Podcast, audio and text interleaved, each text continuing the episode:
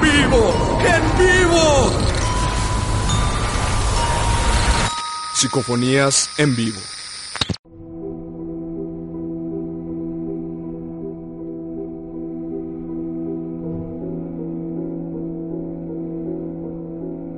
Muy buenas noches, estimado auditorio de Bizarro.fm, Concepto Radial y Radio Ilse. Bienvenidos a hashtag Enterrados en Vivo, nuestra serie radiofónica del proyecto de radiodramas de terror Psicofonías. Como cada lunes, me presento, soy Eric Yáñez, productor del proyecto. Eh, estoy con Juan Pablo Sotelo. Buenas noches, Juan Pablo. Hola, buenas noches a todos y muchas gracias por sintonizar una vez más hashtag Enterrados en Vivo. Y también, desde hace mucho que no estábamos juntos, por fin está con nosotros Nina Groncho. Buenas noches, Nina. Buenas noches. Estuve de viaje un rato investigando historias para ustedes. Así En un pueblo mágico, en un pueblo mágico llamado Guanajuato. que es cuna de un montón de leyendas e historias. A mí me encanta Guanajuato. No nos invitó, queremos que sepan. Estuvieron conmigo en el corazón. Ahí nos Muchas contará. gracias. Ahí nos contará eh, Nina Groncho. Eh, recuerda nuestras redes sociales, Juan Pablo. Eh, sí, estamos en Twitter como arroba psicofonía CMX, eh, Libertimento, bueno, pueden visitarnos en nuestro sitio que ya es este www.psicofonías.com.mx, pero no olviden a nuestro gran compañero del alma Libertimento, una página hermana que es libertimento.com, Una revista digital. una revista digital. Hablaremos más de ella próximamente. Bueno, También hoy nos está acompañando Mario Julián, uno de, de nuestros artistas favoritos en psicofonías, de aquellos que hacen nuestros carteles de nuestras eh, de nuestros episodios. Eh, él lo podrán reconocer por episodios como Sin Ojos. Los más gory. ¿no? Ajá, los más gory. Los Artista más digital. Mario Julián Amef. ¿Amef Rata? Cu- Sí. ¿Cuál, cuál es tu nombre artístico, Mario? Eh, estaba usando la MEF un rato. Era abreviatura de un nombre artístico muy largo. Entonces Sí. lo dejamos en Mario Julián. Sí, dejémoslo así. Pues él también nos va a contar sobre las sorpresas que tenemos para ustedes este año. Tenemos, estamos trabajando ahí en algunos artículos promocionales. Solo para ustedes, pero eso lo veremos en algún en, en algún momento. Primero vamos a avanzar un poco en el tema de hoy. Y bueno, como ya habrán visto en nuestras redes sociales, vamos a hablar de brujas. Eh, eh, hoy es mi noche, ¿no? La bruja vudú. la bruja vudú. Oh, oh, oh, is magic. Vamos a hablar de brujas, de magia negra, de sapos, de amarres y de limpias de huevo durante la próxima hora. Y además tenemos una cápsula que eh, escribe el mil más, bueno, antes mil máscaras Juan Pablo Sotelo.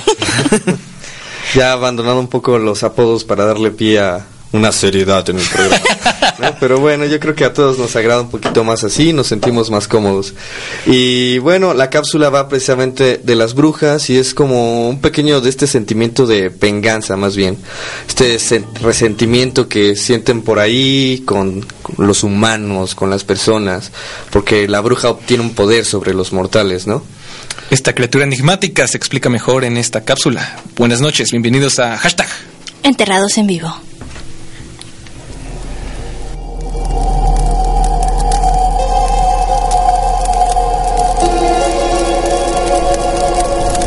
Alrededor de una fogata, en la oscuridad de la noche, una silueta se prepara para destruir a sus enemigos.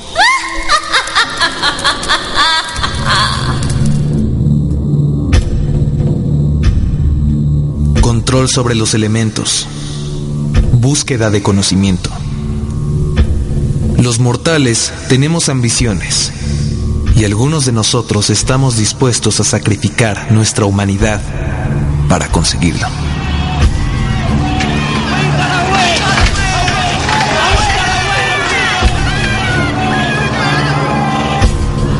El mundo es injusto. Siempre lo ha sido. La magia nos permite nivelar el juego. Nos da poder.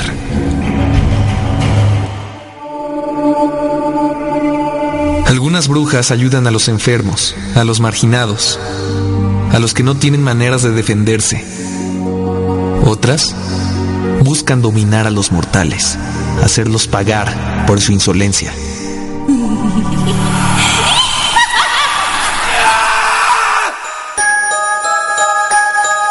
Están presentes en todas las culturas. Su apariencia física refleja lo corrompida que se encuentra su alma.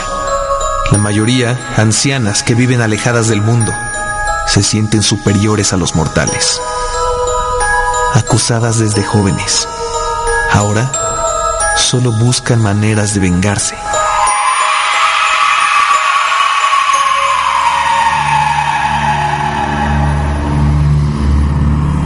Otras viven entre nosotros, ocultas, buscando maneras más discretas para destruir a sus enemigos. Los humanos matamos a muchas. Jamás lo olvidarán. Ahora son más discretas en su manera de atacar. No hay escapatoria. Todos obtendremos nuestro merecido.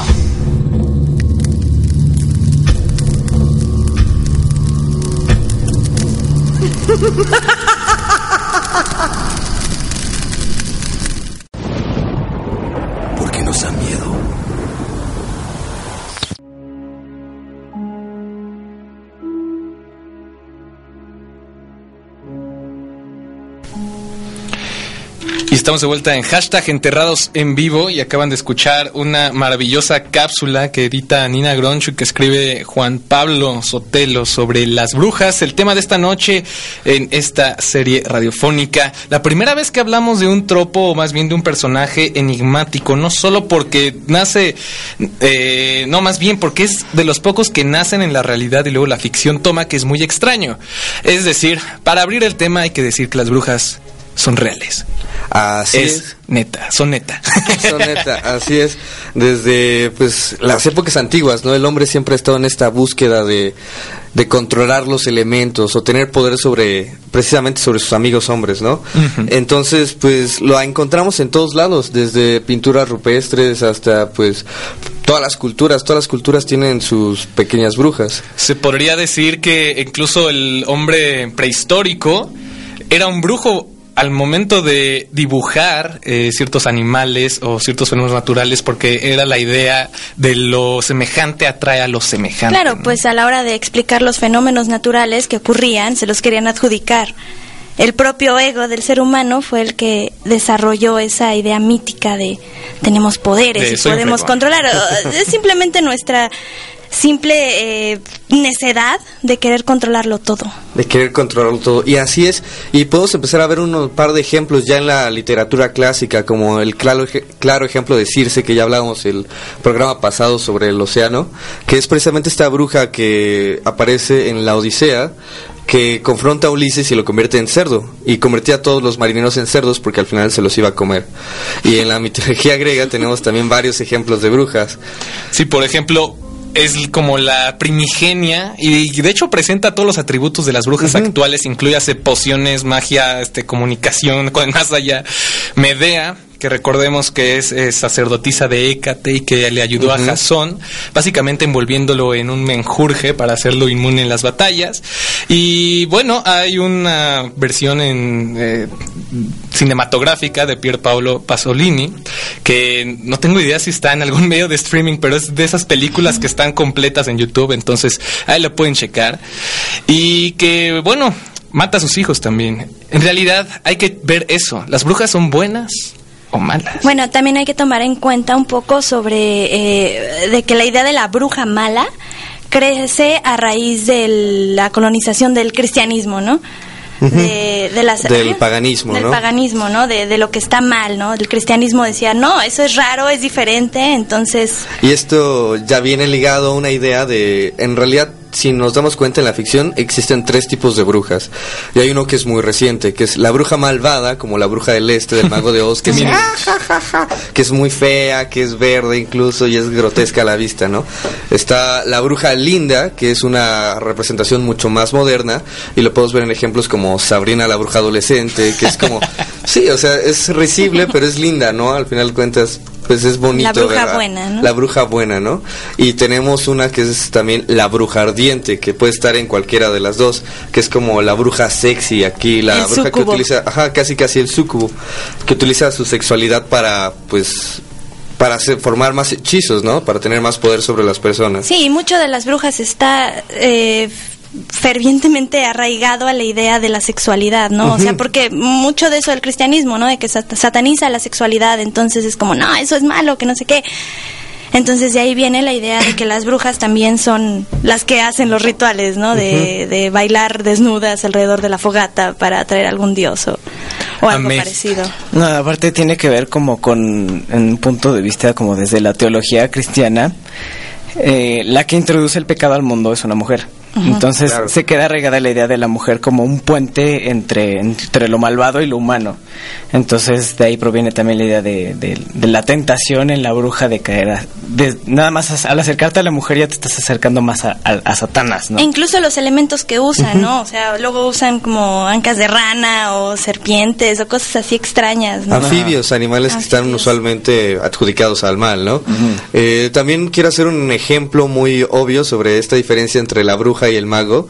Eh, piensen en la película La espada y la piedra de Disney. Tiene un claro ejemplo de a lo que usualmente entendemos Con fines como- didácticos. Con fines didácticos como bruja y como mago, ¿no? Madame Merlín, y el Merlín. hechicero, que es bueno, es poderoso y busca ayudar. Y Madame Min, la que, que incluso se transforma en una versión mucho más guapa de ella misma en algún momento y utiliza su sexualidad y hace trampa para pelear y todas estas cosas, ¿no? Entonces tenemos una idea ya en el inconsciente colectivo de que el hechicero puede ser bueno, pero la bruja casi siempre va a ser mala. Mala. Ahora, algo muy interesante es que aún en esta sociedad posmoderna y, digamos, ya pos- positivista y demás, seguimos creyendo en la magia y en la brujería. Y de hecho, de eso vamos a hablar más adelante. Cómo es que, y de hecho ya habíamos hablado de esto en el programa, eh, gente importante, políticos y eh, incluso ustedes seguramente tienen, o si no ustedes lo han hecho en su familia, gente que ha consultado una medium. Claro, o en algún momento fueron al centro de la ciudad y se fueron a hacer una limpia. Eso es parte de estos rituales que nos quedaron de la, digamos, brujería, eh, satan, san, san, san- ¡Ah! San- La misma, santería, la- la, santería. misma La superstición santería. de la gente, ¿no? De- del salero, el gato negro. Sus Y todo brujerías, esto. ¿no? Y pues bueno, tenemos incluso aquí películas mexicanas que hablan de las brujas. Recordemos Veneno para las Hadas de Tawada, que es de una niña que se hace creer bruja y hace creer a las otras niñas que es una bruja para poder abusar de ellas y para poder quitarle los regalos caros que les daban sus papás o algo así. Que al final tiene un castigo muy, muy estilo bruja de Salem. La película recomendada de hoy. Entonces vamos a delinear un poco. Yo veo tres elementos para decir qué es, qué diablos es una bruja. Más allá de que sea linda o fea o seduzca o lo que sea. Básicamente tiene una sabiduría oculta y control sobre los elementos, esto que decías al inicio, Juan Pablo. Claro. Luego tiene una vocación mística con una deidad. Puede ser buena o mala, ¿no? Y usualmente, y de hecho, habría que explorar las causas, efectos y de, de toda esta cacería de brujas que se dio en, bueno, no solo en Estados Unidos, en Massachusetts, sino también aquí en En México todo con la mundo, Santa sí. Inquisición y prácticamente en todo el mundo. Porque, bueno, definitivamente está conectado con una deidad, puede ser infernal o celestial incluso. Y la última, pues esto, que tenemos un repertorio gigantesco de eh, hechizos y pociones y como todas estas herramientas, digamos, de las que se valen las brujas para hacer sus cometidos, ¿no? Y que entre ellas está como la típica de Halloween. El sombrero y la escoba. ¿Por qué diablos la una nariz, escoba? y la nariz. Y, verruga, y toda esa imagen la acá de, de recorte de super tareas. ¿Por qué? Bueno, yo voy a usar un ejemplo muy burdo, o de nuevo. Este, hay una película que me gustaba mucho de niño, que era, eh, no recuerdo si era El Árbol de la Vida o algo parecido, no es el libro de la vida, la que acaba de salir hace como dos años, que era precisamente una película de Halloween donde los niños se disfrazaban diferentes monstruos y un, el espíritu de la muerte les explicaba de qué estaban disfrazados. Entonces la niña que está disfrazada de bruja le explica que precisamente eh, era por una cuestión de poder, de control, ¿no? No necesariamente porque se sintieran como insatisfechas con algo, sino porque querían de alguna u otra manera reparar las injusticias del mundo. Eh, ya sea que ellas fueron abusadas cuando eran jóvenes, perdieron a su madre, eh, veían que los señores feudales tenían más dinero que ellas, cualquier cosa. Ellas buscaban una manera de poner la balanza a nivel. Pero claro, como en todas las cosas hay brujas que abusan de eso, ¿no? Claro. Pero bueno, también como hablábamos de cómo se satanizó el concepto de la bruja, ¿no? Lo que tú hablabas ahorita, Eric, de, de, cómo se fue conformando este concepto de bruja. Eh, pues todo el mundo eh, ve a la bruja con una escoba, ¿no? La bruja vuela en la escoba. ¿Por qué? ¿No? Y esto viene desde hace mucho tiempo, ¿no? O sea, los paganos eh, tenían un, un ritual en el que se subían una escoba y bailaban y brincaban y era como un llamado a la fertilidad, ¿no? Era precisamente en otoño, eh, pues octubre, ¿no? Todo eso. sí, y pues eh, era un ritual donde llamaban al dios de la fertilidad saltando en la escoba. Y pues obviamente los cristianos llegaron y dijeron, no, ¿qué están haciendo? Están llamando al diablo, ¿no? Y, pues ya sabemos, ¿no? Diablo en realidad significa enemigo. Nada más. no, eh, no va más allá de eh, algo. Eh, es todo un tema, ¿no? Si lo lees desde una perspectiva como feminista, a fin de cuentas es una mujer que está en contacto con su sexualidad, que está muy libre, claro. que tiene un poder sobre, sobre la misma tierra y que es una amenaza para tu institución formada por puros hombres, ¿no? Es, es, es, algo realmente peligroso, ¿no? Entonces, a como de lugar lo tienes que aplastar, ¿no? Y creas cosas tan grandes como, como una inquisición, ¿no? Y la llevas a otro continente, así de grande es tu paranoia. Claro, y la necedad del ser humano de, de simplemente satanizar lo que no entendemos. Lo misterioso es malo. Lo misterioso es malo, así es. Y yo creo que aprovechamos este momento para dar una pausa musical. Vamos con una canción de Fever Ray, se llama Now's the Only Time I Know. Y como detalle, esta canción me confunde siempre, me ha confundido siempre la letra. Se habla sobre una especie de hechizo extraño y la y canta con una tragedia increíble. Entonces vamos a escuchar la canción.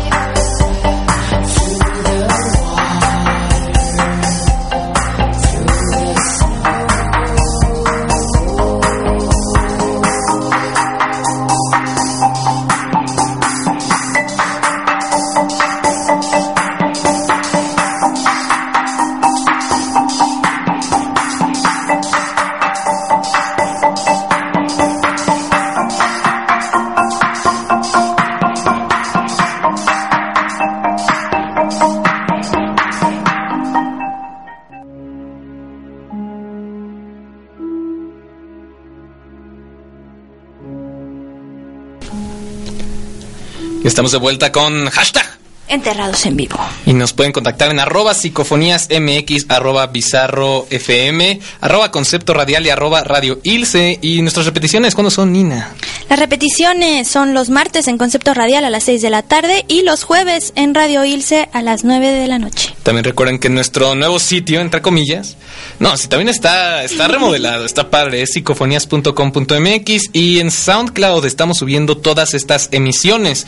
No están en el feed del podcast, ojo no están en la iTunes Store, pero sí están en... Eh, como características especiales, ¿no? Las cápsulas que les pasamos aquí, los cuentos extras que les pasamos aquí, todo eso está en SoundCloud, incluyendo las repeticiones de todos los capítulos. SoundCloud.com diagonal psicofonías con P. y seguimos hablando esta noche eh, de brujas. Yo quiero pasar a la actualidad, estuvimos hablando, nos remontamos hasta la prehistoria, pero ¿qué de las brujas actuales? Y también mencionar algunas brujas mexicanas, comenzando por María Sabina, que era una curandera mazateca eh, de Oaxaca, y que bueno, en los 60 era pues visitada por estas celebridades del rock and roll como Bob Dylan, John Lennon, Mick Jagger y Kate Richards, pues prácticamente los hacía entrar en un viaje espiritual con peyote. Y hasta la fecha, pues no sé cuál sea como la meca del peyote actualmente. no sé en dónde de se 14. Ah, claro, Real de 14. Eh, sí, San Luis, Potosí. Eh, y bueno, saliéndonos un poco también de, bueno, la parte quizá rústica o... Las brujas actuales, ¿no? Actuales, las modernas. que son las brujas modernas Las de apartamento. Vamos a hablar un poco sobre las Wiccas, ¿no? las y los Wiccas, ¿no? Los Wiccanos, ¿qué son ellos? Son, eh, digamos, una religión que se consagró a partir de, de este de esta creencia de la brujería, ¿no? Pero no la brujería como la conocemos, de la brujería mala, ¿no? Los wiccanos más bien creen que todo lo que hagas eh, se te regresa tres veces. Entonces estamos hablando de energías, las energías que se mueven, ¿no? Si tú avientas una energía positiva, esa energía positiva se te va a regresar tres veces. Es, es un poco la idea del karma, pero no tanto como tal, sino de cómo hacer un bien eh, ambientalmente y socialmente, ¿no? Esto es relativamente reciente porque, bueno, no, no lo sé, más bien... No, sí, sí, sí. De hecho, eh, eh, la religión Wicca, eh, Wicca, eh, Wicca fue fundada por Gerald Gardner en 1954. Él es británico. Y pues salió con toda esta idea, ¿no? De, de, de la energía, ¿no? De déjalo pasar, déjalo ir, déjalo entrar. Toda esta energía, el movimiento, la energía. Por eso tantas, eh, los hechizos, ¿no? Son más bien catalizadores de la energía de uno mismo. Si uno dice, no, pues esta piedra me va a ayudar a conseguir trabajo, ¿no? Entonces pones toda tu energía ahí. Y tú lo crees, es, es, es básicamente un efecto placebo. Es que sabes, es, es aún más cercano que los wicanos. Yo creo que el- lo tenemos mucho los mexicanos, creemos mucho en la brujería habitualmente. Porque, por ejemplo, le pones su, su collarcito de ojo de venado al niño, ¿no? Para que no le entre el mal de ojo. Y realmente crees en eso. Y es algo que tienes tan arraigado que no te, no te lo cuestionas, ¿no? ¿Y por qué funciona? Porque precisamente catalizamos esa energía. O sea, le damos a ese objeto algún poder que nosotros queremos, eh, pues, lograr, ¿no? O sea, alguna... La fuerza de la voluntad. La fuerza de la voluntad, ¿no? Y es como una muleta que nos ayuda a seguir adelante. Bueno, por religión me imagino que, bueno, esto es un sistema de creencias que, vaya, sí tiene, digamos... Ordenado, ¿no? Ajá, está Sí, ordenado, tiene sí, sus sí. rituales. Sí, claro. De hecho, ellos, los wicanos, creen mucho en la tradición, se basan mucho en rituales tradicionales, ¿no? Que Ligados al bosque, ¿no? Ajá, a la Sí, sí, naturaleza. yo, yo una vez fui a una boda wicana y fue muy bonito, ¿no? Porque hacen, hacen sus ceremonias, o, so- o sea, hacen su juramento de, de matrimonio regando como gotas de su sangre sobre un tronco, ¿no? Y se supone que antes del- de, de la ceremonia tienen que guardar como ayuno o abstenerse de carne durante cierto tiempo, ¿no? Es como, como to- todo un ritual, ¿no? como un pequeño sacrificio, ¿no? Ajá, sí, sí, sí, exactamente. Pero sí te das cuenta de, de que es algo muy, muy tradicional, ¿no? Muy, muy antiguo. Y como decías hace rato, eh, Mario, estabas comentando que sí está tan arraigado eh, el- esto de las brujas en la cultura mexicana.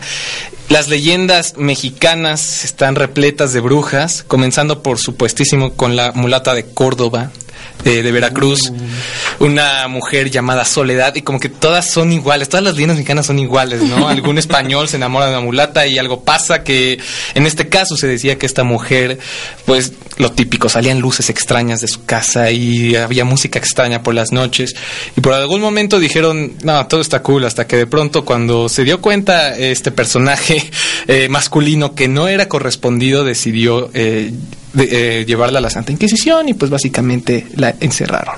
Sí, no, esa es la creencia de los mexicanos, ¿no? De queremos que, que las cosas nos van a pasar a nosotros. Así es. Bueno, ella dijo, no, yo me voy, pintó un barquito en la celda de su, eh, bueno, en la prisión en la que estaba, eh, y se fue. Se fue navegando con un barco que salió de la pared de la celda de su prisión. Qué conveniente, ¿no? Sí, qué- Qué, qué conveniente. Y por otro lado, pues tenemos también a una leyenda maya que se llama Ixtabay. Que en algún momento pensé que sería buena idea adaptarla, por cierto, amigos de psicofonías, porque es una eh, leyenda bastante interesante en el sentido de que vierte esta parte de el amor o del dar amor en un sentido sexual como algo positivo, porque esta mujer tiene una hermana a la cual eso le parecía muy indigno y estuvo como eh, pues peleándose con ella toda la vida. Y cuando Ixtabay muere, eh, crece una planta muy bonita que de hecho este, tiene su nombre a partir de ahí, que es el Ixtabentún. Mientras que la de la mujer digna salía una planta que medio apestaba. Y bueno, justo, eh, bueno, se dice que ahora se parece. Y bueno, la hermana, la fea, eh, para enamorar, es una especie de sucubo. Esta es una bruja seductora para llevarse a, a- a los hombres, seduciéndolos. Y bueno, ya un poquito saliendo de la localidad del mecanismo y el realismo, regresamos a la ficción. Eh, bueno, yo quiero mencionar precisamente, empezar con los ejemplos más obvios que hay, empezando por las brujas de Harry Potter, que tenemos grandes brujas en Harry Potter, desde la profesora McGonagall hasta la misma Hermione Granger, hasta la misma Lily Potter, ¿no? Eh, que era una sangre sucia inmunda, perdón. que era una sangre sucia del mundo. Wow, wow, man. Este, y pues precisamente sí, eh, Harry Potter es un gran ejemplo, tiene muy buenas brujas, tiene ejemplos de brujas malvadas y brujas este, buenas, ¿no? Tienes los dos polos en, conviviendo en el mismo trabajo. Ahora que dices las brujas de Harry Potter, yo les voy a hacer la competencia con la bruja del Señor de los Anillos, Galadriel. Ella también sí. Es una gran, gran bruja. Eh. Digo, el mismo Sauron es una especie de brujo. ¿no? Y por cierto, en este número de divertimento que no tiene nada que ver, pero es sobre superhéroes, hay un apartado, un suplemento de Semana Santa, un artículo muy interesante que, que escribe Luis Mario Reyes. Métanse a libertimento.com.mx y escribe sobre cada libro incendiado ilumina el mundo, refiriéndose a Harry Potter, porque efectivamente era un libro que estuvo prohibido y hubo quemas de libros de Harry Potter, precisamente porque demostraba este mundo oscuro. Sí. Y acá hay una cita interesante de eh, J.K. Rowling, que es una vez más, los libros de Harry Potter aparecen en la lista de los libros más censurados del año. Y esto me pone en compañía de escritores como Harper Lee y Mark Twain, por lo que siempre he tomado mi inclusión en la lista como un gran honor. Ok, perfecto. Y bueno, también no, no estamos libres de nada más la literatura, también están brujas famosas en los videojuegos. Eh, los que les son fanáticos de los videojuegos japoneses RPG se dan cuenta que también es un arquetipo. En lugar de ser un mago, puedes escoger ser una bruja. O precisamente para los fanáticos de este famosísimo y grande saga que es la leyenda de Zelda, pueden recordar a las brujas Twin Roba, que es una vez que se combinan, son la bruja del fuego y del hielo, respectivamente, ¿no? Eh, igual podemos pensar en películas de animación. Disney tiene ejemplos increíbles, ¿no? Y no animación también. Y no animación, en animación y no animación. Siendo los de animación Maléficent, bueno, Maléfica, la. Sí, toda esa bruja arquetípica, ¿no? Sí, Las que de hecho es la, la villana o la mala del cuento está como indirectamente pegado al arquetipo de la bruja, que no es propiamente una bruja, pero tiene todas sus eh, características. Sí. El viaje de Chihiro, el castillo ambulante, también ellos son, son brujos. Eh, Sí. Kiki's Delivery Service, el servicio de entrega de Kiki, también de Hayao Miyazaki, habla de una bruja. El personaje principal es una bruja y es una bruja linda, no es una bruja buena. Hocus Pocus, que muchos la rentamos en el video centro. En el Con video, Jessica. Parker. Sara ¿no? Jessica Sara Parker. Jessica Parker. Que debo admitir, tenía un crush con ella, ya no. Ahora no la puedo ver en persona. O sea, no, no la puedo ver solamente. Las brujas de Eastwick con Jack Nicholson también. Ujú, Con esta también Susan Sarandon. Susan Sarandon. Y Cher. ¿Y Cher? Ajá. Precisamente. ¿Qué, qué lista más extraña. O un poco más tenemos. infantil, nos vamos a ir a la nana. la, la nana McPhee. La na- o Mary Nana- Poppins, Mary ¿no? Mary Poppins. Mary Poppins es una bruja, de verdad. Pero es magia Sí. buena, esa es magia blanca. Es magia buena. Pero sí a fin de cuentas era una bruja. Y por qué no Melissa Joan Hart, que de hecho tenemos una noticia muy extraña que darles sobre Sabrina la bruja adolescente. Pero Posteriormente. viene más adelante. Viene Ya no más es adelante. Ya no es adolescente. Eh, y Roald Dahl con su gran libro Las brujas. Y con esa gran adaptación. Y esa ah, la gran- del ratón. Claro. La que, ajá, sí. Ahora, no me importa si no han leído el libro, pero es de esos casos, todos son esos casos. El libro es mejor. Como recordarán en esta película, eh, las brujas de Inglaterra están capturando a todos los niños para transformarlos en ratones porque odian a los niños. Esos son efectos sonoros que hace Mario Julián en este momento. Eh, y bueno, había un niño que se llamaba Bruno y que al final lo transformaban y que al final volvía a ser niño y, era muy feliz con su abuela. En el libro se queda como ratón. Oh, Así es. Es tristísimo. Spoiler. Pero, pero es muy bueno Roald Dahl, que también escribe Matilda, que también estamos hablando la otra vez. que siempre hablamos de Matilda y de Roald Dahl por alguna razón. Eh, bueno, Siempre llega quiero, aquí. siempre llega aquí, sí, es increíble. Eh, también quiero mencionar a las crónicas de Narnia con la bruja, bruja. blanca, que de blanca y pura no tiene nada más que todo el mal que, que representa. Y pues cómo seduce, incluso yo me atrevería a decir seduce a los niños para que estén a, eh, bajo su poder y su control, ¿no? También hay una serie, yo creo que sí la han escuchado, American Horror Story. Tiene una temporada acerca de las brujas, ¿no? Y, y- y trata mucho sobre la bruja blanca, bueno, la bruja que hace brujería normal, ¿no? Es hechizos y ya. Y la bruja vudú. La bruja que hace budismo, ¿no? Te estás autodenominando. No, no me estoy autodenominando ni nada, pero eh, ahí se ve la lucha entre amba- ambos tipos de magia, ¿no? Que en realidad ninguno es magia blanca, magia negra, sino es depende de cómo lo uses. Dos fines, con lo que uses tu magia es lo que te define como bruja blanca o bruja negra. Y por cierto, no hay que olvidar estas famosas series de los 90 llenas de brujas. Ya mencionamos a Sabrina, la bruja adolescente. Oh, Pero Charm. Charm, Charm. Encantadas, con Rose McGowan, que sigo teniendo un crush con ella toda la vida, desde que la recordé en Planeta Terror con su ametralladora como en la pierna. pierna. Toda mujer que salga en comedia de situación es tu crush, este, Juan Pablo. Sí, pero pero, por supuesto. pero bueno, conclusiones generales, eh, Nina. Mm, Sobre las brujas, Sí, sobre las brujas. pues... Las de antes, las de hoy, las, del las de antes, las de hoy, lo que sean, yo creo que todo es simplemente un movimiento de energía.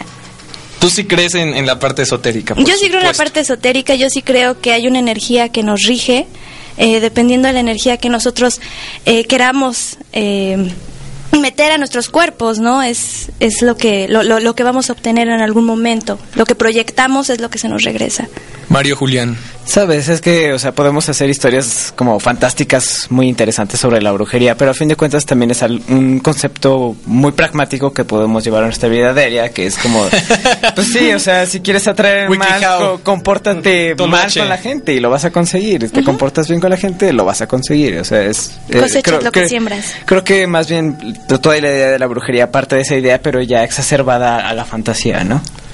Juan Pablo, ¿tú has ido al, al mercado de Sonora? ¿Tú en tus múltiples viajes? En mis múltiples viajes de perderme dentro de la ciudad, me he perdido varias veces por el mercado de Sonora, pero nunca a buscar nada en específico. Está Cabeza, cabezas de chivo y cosa, cosas densas, sí. Sí, sí, sí. Y bueno, sobre las brujas, no puedo decir más que en realidad creo que ahora que lo dices me, me encantan, me encanta el tropo, me encanta el personaje, me encanta todo lo que hay detrás de las brujas y deberíamos de hacer más historias sobre brujas desde Sí, las tenemos muy olvidadas. desde Hansel y Gretel hasta hasta Rose McGowan en, en Encantados. ¿Cuál es la siguiente historia de brujas que les gustaría escuchar adaptada en psicofonías? Escríbanos en arroba psicofonías MX. Por cierto, un gran saludo a arroba letoso. Esteban Empleos que por fin le llegó, apenas le llegó, y eso sí lo quiero decir al aire, el nocturno Belfegor, porque Correos de México estaba chafeando. Sí, Yo creo Correos que de vamos México. a... Vamos a hablar con ellos seriamente. Vamos a, A echarles un hechizo. a echarles ¿por qué no? algo. Vamos a echarles algún hechizo por ahí. Bueno, no se vayan, tenemos sorpresas sobre este año. Estamos regalando cositas, no regalando. Algo a cambio, quizá un poquito de su buena voluntad, ¿verdad? Para este año en Psicofonías tenemos mercancía que, re- que darles eh, y también noticias, con lo cual volvemos después de esta canción, Juan Pablo. Esta canción es de Julia Holter, otra bruja, gran, gran bruja de nuestros tiempos, y se llama Night Song, canción de noche.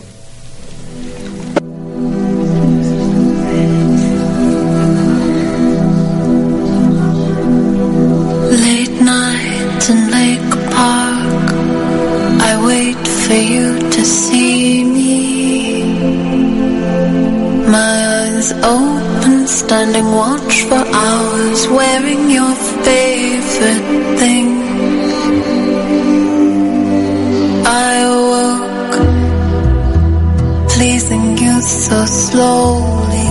I'm giving you time and the soft light on your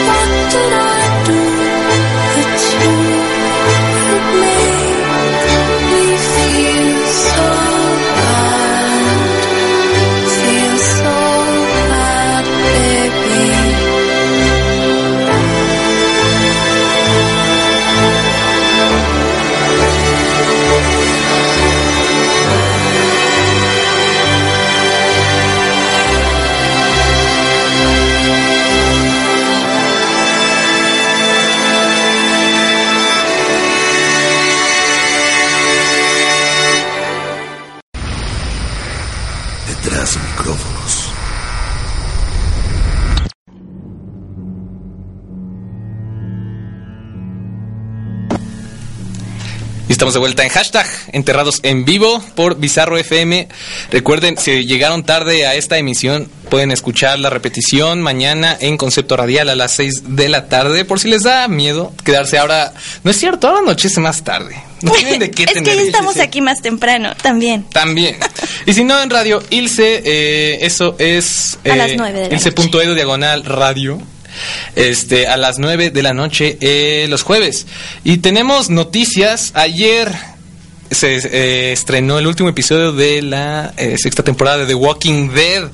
Aquí tenemos a una fan from Hell. Sí, yo soy muy fan de The Walking Dead, pero debo confesar que hoy en la mañana estaba viendo el último episodio y me quedé hasta la mitad, así que no sé absolutamente nada del final, pero eh, les puedo platicar un poco del capítulo pasado. Sí me quedé impactada con la posible muerte de nuestro querido llamado Daryl.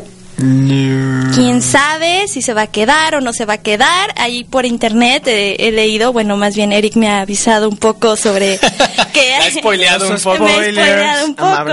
Entonces no sabemos quién se murió, quién no se murió, pero sin duda es uno de los personajes principales. Y quién sabe si es Daryl, porque como sabemos, Daryl no existe realmente en el cómic. Él fue un personaje inventado.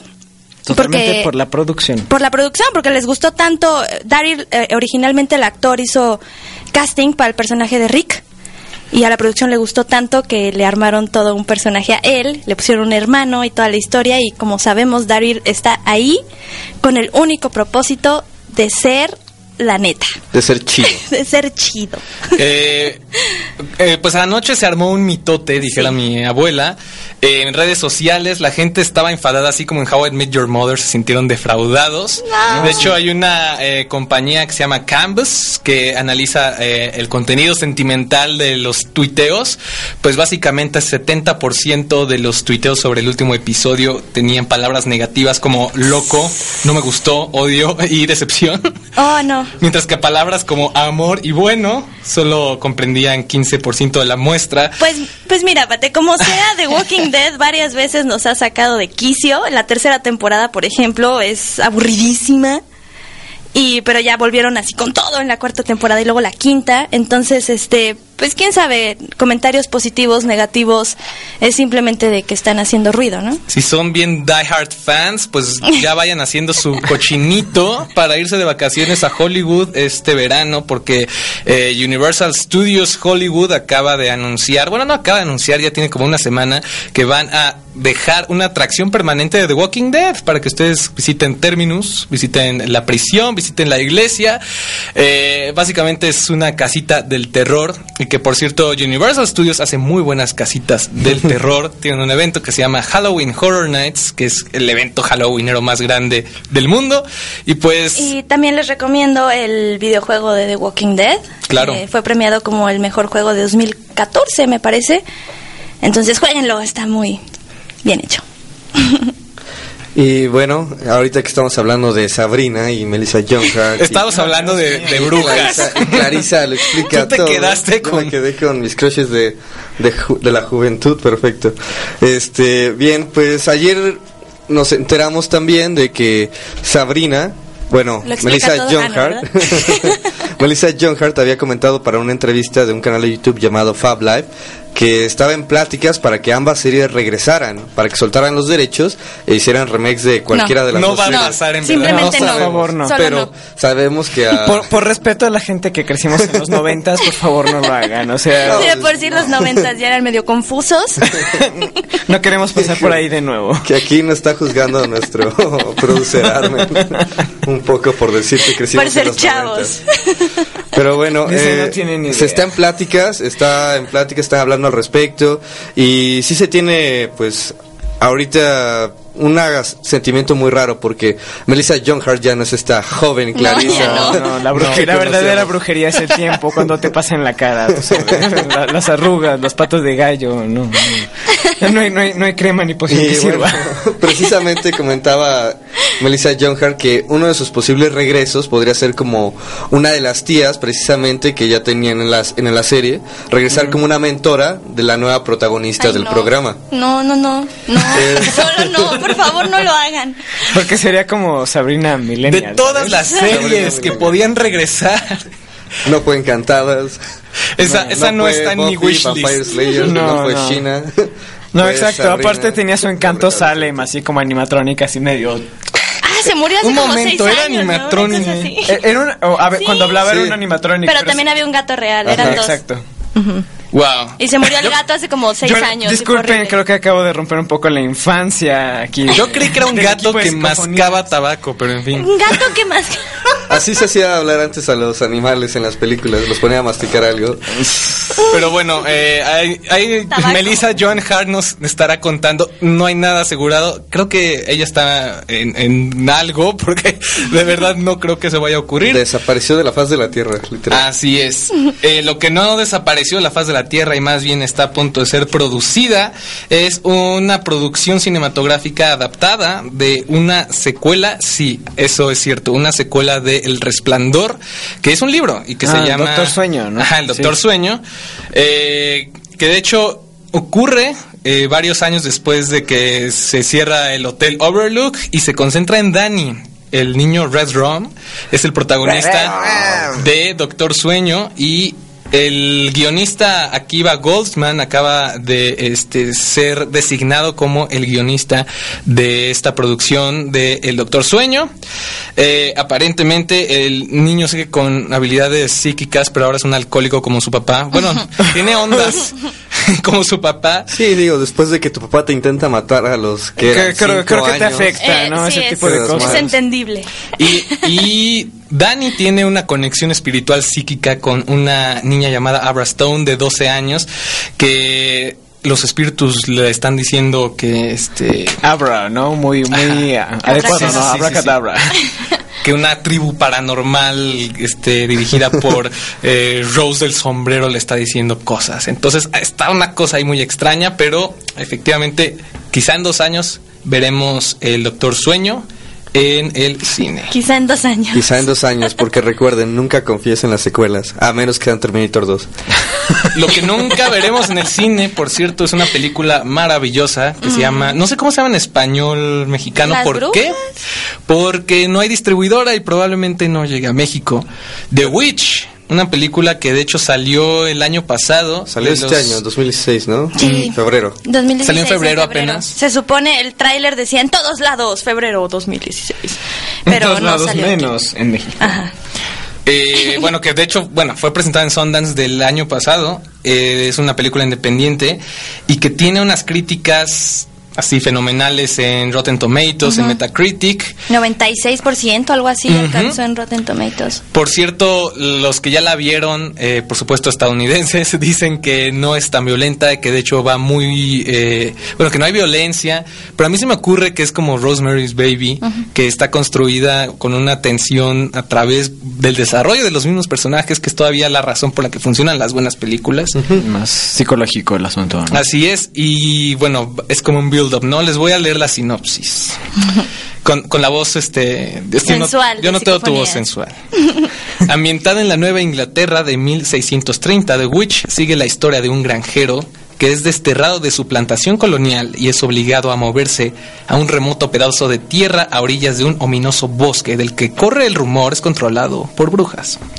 Casi de inmediato, extraños e inquietantes cosas empiezan a ocurrir. Los animales se vuelven violentos, la siembra muere, las cabras dan eh, leche sangrienta, por cierto, y uno de sus hijos desaparece. Mientras las sospechas y la paranoia crece, todos empiezan a señalar a su hija adolescente, Thomasina. La acusan de brujería, lo que niega rotundamente, pero conforme las circunstancias se vuelven más y más traicioneras, la fe, lealtad y amor de cada miembro de la familia será puesta a prueba. Entonces, sí, demostrará lo que era el genuino sentimiento de paranoia, el- la histeria colectiva que corría en esos años en Estados Unidos. Y es una lástima que no llegue a México, probablemente tendremos que Verla. buscar otros medios. Popcorn Time. Popcorn Time, no es cierto. Pero al menos si ordenarla por Amazon, no lo sé. Yo sí es- la quiero ver. Sí. De verdad, desde el trailer que de hecho les pusimos en redes sociales. Se puede adivinar que es una gran, gran película. Se ve increíble, sí. Y bueno, yo creo que no nos queda más que despedirnos de ustedes, audiencia, querida audiencia. Y esperen, tenemos una noticia Ah, más. tenemos una Ah, pequeña sí, sí, noticia. Sí, sí, les queremos, le- Pequeña, les grande. queremos platicar así como el chisme de que estamos trabajando en, eh, el- digamos, el primer lanzamiento de mercancía oficial de psicofonías. Así que fanáticos del terror, vayan haciendo sus cochinitos porque pronto les vamos a traer cosas que les van a poner los pelos de punta. Ah, Eh, básicamente cosas que pueden poner en su torso. Sí, estamos pensando, este, armando como playeras y también les vamos a traer como muñequitos vudú, ya sean como para ustedes mismos, personalizados, ya saben. Hablando, hablando de la brujería. ¿Reales? Sí. Eh, eh, están hechos a mano por la única e inigualable bruja vudú, así Hechos que... a mano, son artesanales. Sí, exacto. ¿Cómo conseguirlos? Visiten en las próximas semanas psicofonías.com.mx. Sí, eh, estén, estén al, al pendiente de sus redes sociales, las pueden encontrar en... Y para conseguirlas, te- bueno, tendremos modelos de aportación. Ya, de hecho, muchos de ustedes nos han hecho patente su deseo de aportar económicamente al proyecto, lo cual les agradecemos mucho. Sí. Eh, por medio de PayPal. eh, habrá un botón de donativos ahí en psicofonías.com.mx y a cambio tendrán su mercancía oficial de psicofonías. Esto se acabó, Juan Pablo. Ahora sí, nos despedimos. Una pequeña pausa antes de despedirnos. Eh, agradecemos mucho de nuevo que nos hayan escuchado, de verdad. Eh, cualquier comentario que nos pongan, nosotros intentamos responderlo siempre y aceptamos, bueno, nos encanta su apoyo, nos encanta que nos echen porras. Eh, yo me despido, soy Juan Pablo Sotelo. Yo soy Eric Yáñez. Yo quiero agradecerles también por estarnos siguiendo en Facebook, Twitter, SoundCloud y YouTube. De verdad, son un gran apoyo y nos animan a seguir produciendo estas cosas que Es- se llaman terror. Esa fue Nina Groncho en compañía de Mario. Mm, Mario Julián, mucho gusto, buenas noches. Los vamos a dejar con un reportaje totalmente periodístico. Esto no es una dramatización, esto es la vida real, lo cual es un poco más tenebroso. Es un reportaje que hicimos eh, Nina Groncho y, y yo hace algunos años para Concepto Radial, en donde pudimos entrevistar A José Gil Olmos, escritor de Los Brujos del Poder. Eh, si lo han leído o no, de cualquier forma, este, se trata sobre cómo nuestros políticos han eh, buscado brujos y brujas, hechiceros, lo que sea, para Apoyo conseguir del el más poder. allá. Ajá, apoyo del más allá para seguir en el poder. Entonces es un poco escalofriante saber que nuestros políticos, los que están allá arriba, hacen todo este tipo de cosas para seguir Sí. ¿Dónde están? No solo son hackers, no solo es esta cosa horrenda de los Panama Papers que salió hoy, también hay fuerzas del más allá, pues controlando el mundo, lo cual es muy tenebroso. Los dejamos con esta cápsula. Muy buenas noches. Hasta pronto.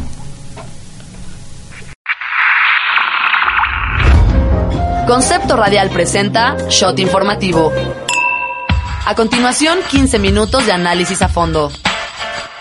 Poder y brujería.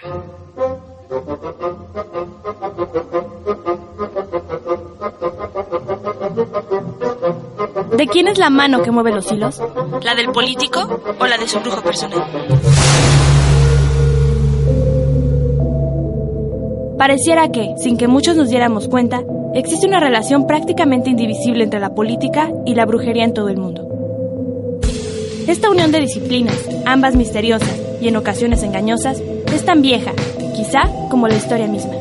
Para darnos cuenta de lo anterior, basta con recordar a las civilizaciones más antiguas del mundo, donde el pensamiento mágico, natural y politeísta regía la vida tanto de personas como instituciones.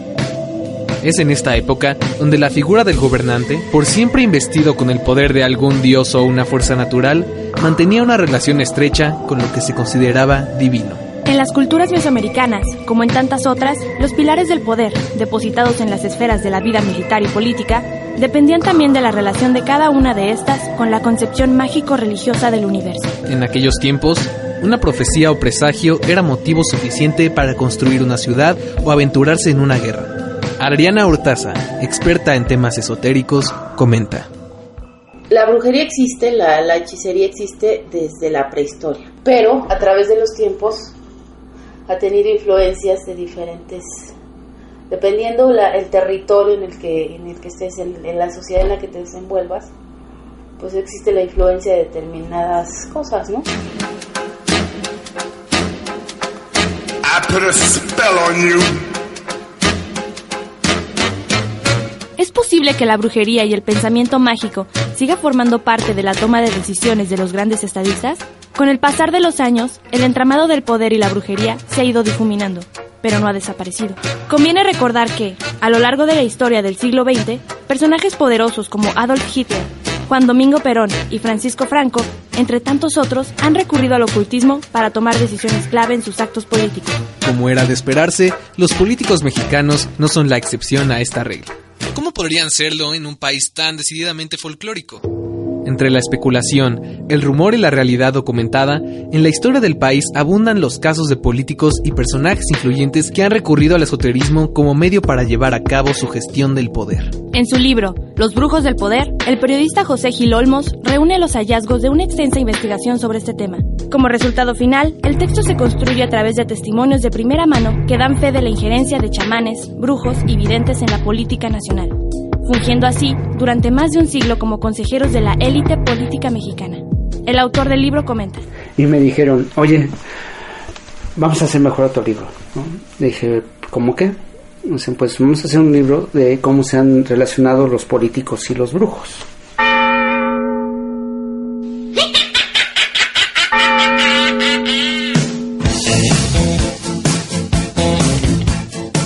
José Gil Olmos muestra a través de múltiples casos cómo el curso de la historia del país se ha visto marcado, en parte, por la relación existente entre los políticos y aquello que, en palabras del autor, se conoce como brujería, magia negra o blanca, esoterismo, numerología, cartomancia o espiritismo.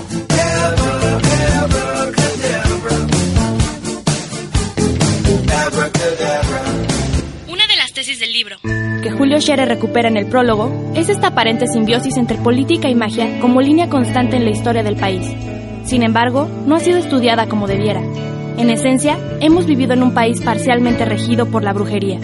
Las evidencias datan desde la época del expresidente Francisco I. Madero, cuya arraigada creencia en el espiritismo es ya legendaria. Se dice que el contacto que tuvo con algunos espíritus lo hicieron dejar de fumar, tomar, volverse vegetariano y escribir documentos como la sucesión presidencial.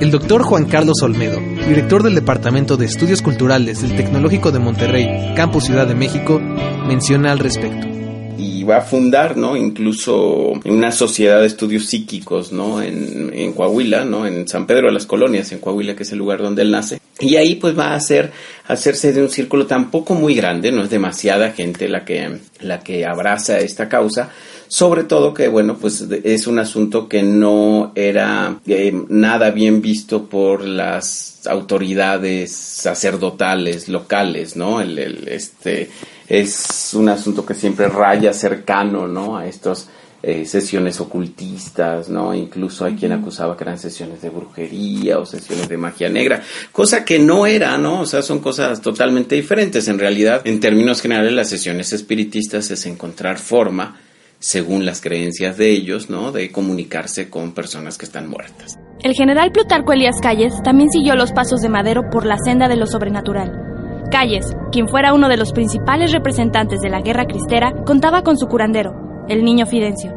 Asimismo, existen pruebas de que el general asistía a rituales espiritistas en los cuales contactaba a diversos personajes, como el propio Madero, a través del medium Luis Martínez, mejor conocido como Don Luisito. Otro presidente que consultaba a los brujos para saber sobre su futuro era Miguel Alemán Valdés, quien tenía un grupo de asesores políticos que eran herbolarios y brujos. Como es de suponerse, estas creencias no han sido únicamente de los presidentes de la nación y han llegado a gobernadores, líderes sindicales y asesores, entre otros, cada uno con su brujo o espíritu de confianza. Catemaco, Veracruz, se ha destacado por ser el lugar al cual muchos de los políticos influyentes del país acuden para limpiar su energía y eliminar la mala vibra, todo con el fin de obtener sus objetivos sin importar las consecuencias. No fue sino hasta el sexenio de Carlos Salinas de Gortari que las creencias esotéricas fueron expuestas ante el país en el caso del asesinato de Manuel Muñoz Rocha y la supuesta ayuda en la investigación de la clarividente Francisca Cetina, alias La Paca. Ella fue quien presuntamente ofreció información sobre el cadáver del diputado. Sin embargo, todo fue una trampa y tanto la vidente, el hermano del presidente y demás implicados terminaron encarcelados. Hoy, todos se encuentran libres. En una entrevista que se le realizó a la PACA, ella comentó. Como vidente y clarividente, a mí me llamaron para preguntar si había algo fuera de lo común y lo dije. Había fuera algo de lo común. Había algo allí extraño. Nada más. De acuerdo con diversas fuentes de la Procuraduría General de la República y algunos testimonios de testigos, la PACA y sus cómplices recibieron la exorbitante cifra de 4 millones de pesos por ejecutar el plan en el que los falsos huesos de Muñoz Rocha se plantaron en la finca El Encanto, propiedad del hermano del expresidente Salinas. De igual manera, en una carta recuperada que envió la PACA a Raúl Salinas, entonces en prisión, esta se identifica como miembro de la Hermandad, una secta practicante de lo que ellos llamaban espiritualismo trinitario mariano. Los contenidos de la carta, publicados por Gil Olmos en su libro, jamás han sido desmentidos. Cada vez las creencias de los políticos se hacían más visibles para los ciudadanos. Por ejemplo, el caso del gobernador de Tamaulipas, que buscaba llevar a sus paisanos la meditación trascendental, o el caso de Francisco Barrio, gobernador de Chihuahua, quien con la neurolingüística buscaba crear un ciudadano nuevo y revolucionado para una nueva sociedad. Ambos utilizaron recursos públicos para llevar a los funcionarios de sus respectivos gobiernos los cursos para adentrarse en estas prácticas. Sin duda, uno de los casos más impactantes ha sido el de la ahora ex líder sindical de los trabajadores de la educación, Elba Esther Gordillo. José Gil Olmos menciona en su libro el ritual al cual se sometió la ex lideresa en África para evitar que el presidente Ernesto Cedillo le quitara el poder. Este ritual incluía la tortura y asesinato de un león. A cambio, debió pagar más que con una remuneración económica, con la vida de su nieto favorito, según declararon ciertos testimonios. Antes del episodio de León, los testigos cercanos hablan de una etapa en la que la maestra era una ávida seguidora de la santería cubana. De acuerdo con ellos, como lo relata Gil Olmos, la única razón por la que Gordillo abandonó esta práctica es porque llegó un punto en el que debía cambiar su vestimenta y raparse para que los trabajos surtieran efecto, lo que hubiera influido en su imagen pública.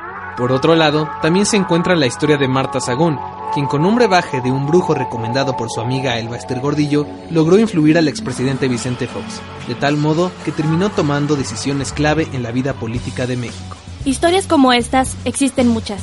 Sin embargo, la libertad de culto en México se limita a las creencias personales, pero cuando inciden en la vida política de todo un país, se debe reflexionar sobre ello. José Gil Olmos comenta. Este tipo de creencias puede crear personajes tan terribles como Hitler. ¿no? Hitler era un tipo supersticioso, creyente de magia negra, de astrología. O sea, el tipo era realmente un peligro, ¿no? Entonces, si esos personajes que tienen tanto poder se acercan a este tipo de creencias, ya sea por ambición o ya sea por deficiencia, pueden crear este, cosas terribles. ¿no? De acuerdo con la revista Proceso, Enrique Peña Nieto, actual presidente de México, pidió un amuleto de Catemaco para que lo protegiera durante las pasadas elecciones. También mencionan que brujos del mismo lugar predijeron su triunfo debido a la vibra que emitía. Sobre sus actuales hábitos, José Gil Olmos menciona. Enrique Peña Nieto ¿no? tiene eh, su bruja del Estado de México y me comentaban que tiene otras brujas, otros brujos, y que eh, les hacen los trabajos. ¿eh? Es, es parte de esta, de esta vida secreta que tienen. Estas historias pueden parecer ficticias, sin embargo, ninguno de los personajes demandó al autor debido a que éste contaba con las pruebas necesarias para sustentar los relatos de brujería en los cuales incidieron los políticos. José Gil Olmos menciona. Durante estos años no he tenido ni uno, ni uno, ni un solo problema. No se me ha, o sea, me han confrontado tampoco, porque el libro está muy sustentado. Ese, ese es el punto y ese fue mi fortaleza, ¿no? O sea, no dejé resquicios, no dejé resquicios, nada, nada, por el cual me, pusieran, me pudieran agarrar, ¿no? Si comprobaba la historia, era la que escribía, si no, no. Ese fue como el método de, de selección, ¿no? De todas las historias. Resulta interesante saber cómo es que estos rituales tan socorridos por políticos de México y el mundo son tan efectivos. Al respecto, Adriana Hortaza, experta en esoterismo, explica. Todo es energía. Todos tenemos conocimiento de que la energía existe, ¿verdad? Todo tiene una base científica. Y al ser, eh, sí puede tener, si tú tienes un conocimiento profundo de lo que es la vibración, y que todos partimos del principio de que todo es vibración, sí es muy probable que se logre un efecto.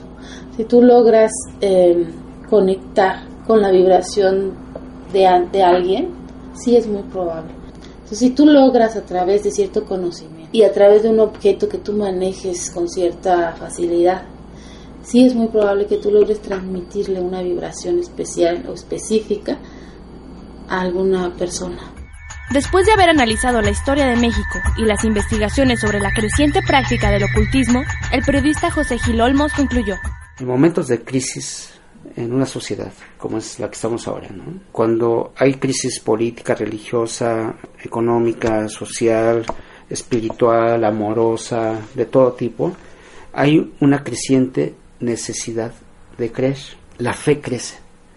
Y en esos momentos es cuando se empiezan a presentar los santos populares y las creencias en otro tipo de cosas. Si bien no podemos asegurar qué tanto efecto han tenido los rituales a los cuales los políticos se han sometido, sí podemos mencionar que la razón por la cual lo buscan es una sola, el poder. Al respecto, Adriana Hortaza comenta. Por supuesto que es la búsqueda del poder, la búsqueda de, de, de cierta superioridad sobre los demás. Si tú manejas armas, pues yo manejo armas y manejo mente, ¿no?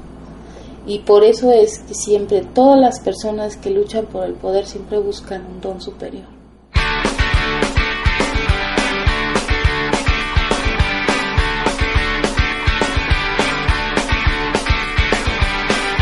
Nadie puede hablar en serio de algo así.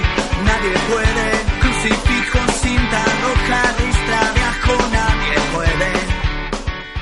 Shot informativo sobre poder y brujería fue una producción de Concepto Radial y contó con la colaboración de Editor Betina Aguilar.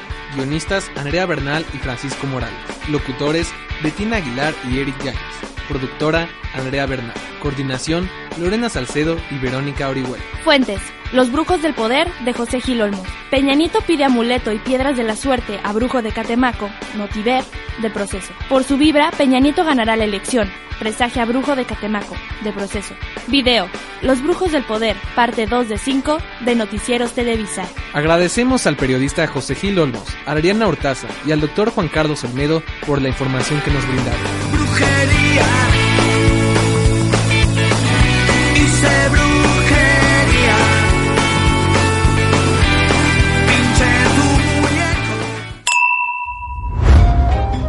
Esto fue Shot Informativo. No te pierdas nuestra cápsula de la próxima semana con más temas de tu interés.